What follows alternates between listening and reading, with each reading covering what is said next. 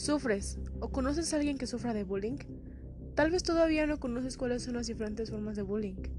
Yo soy Shari Michelle y el día de hoy te voy a dar a conocer cuáles son los tipos de bullying más usuales y cómo se emplean.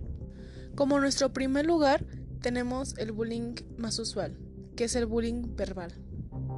Este tipo de bullying tiene como objetivo la difamación, los apodos ofensivos, las groserías o los señalamientos negativos hacia una, hacia una persona, que se basa en diferentes factores como son la raza, el género, las discapacidades, los rasgos o la personalidad que posee aquella persona.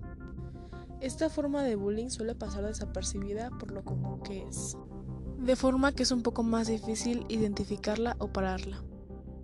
Como segundo lugar tenemos el bullying psicológico, es un poco parecido al verbal, solo que este es un poco más intimidador. Se define por la autopercepción, ya sea haciéndola dudar sobre lo que es, sobre sus capacidades o sobre su aspecto físico. Son las amenazas, humillaciones, maltratos con el fin de hacer sentir incómodos, raros o diferentes a las personas que lo sufren.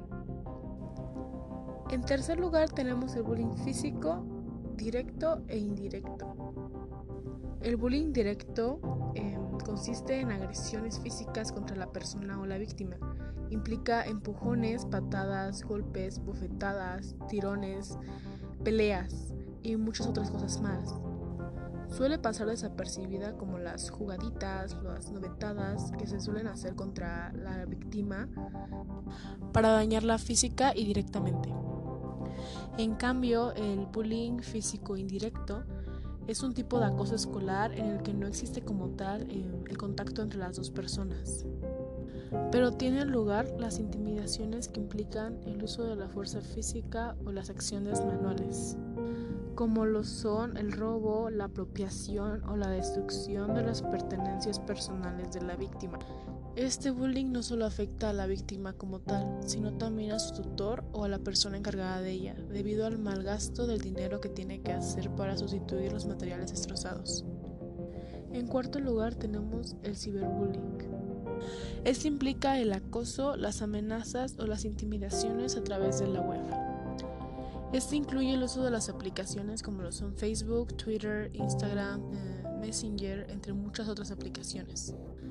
Este se da a conocer con mayor frecuencia cuando publican una foto y dan comentarios ofensivos hacia la persona. También da lugar a cuando publican eh, fotos, videos, audios o conversaciones de la persona sin su autorización.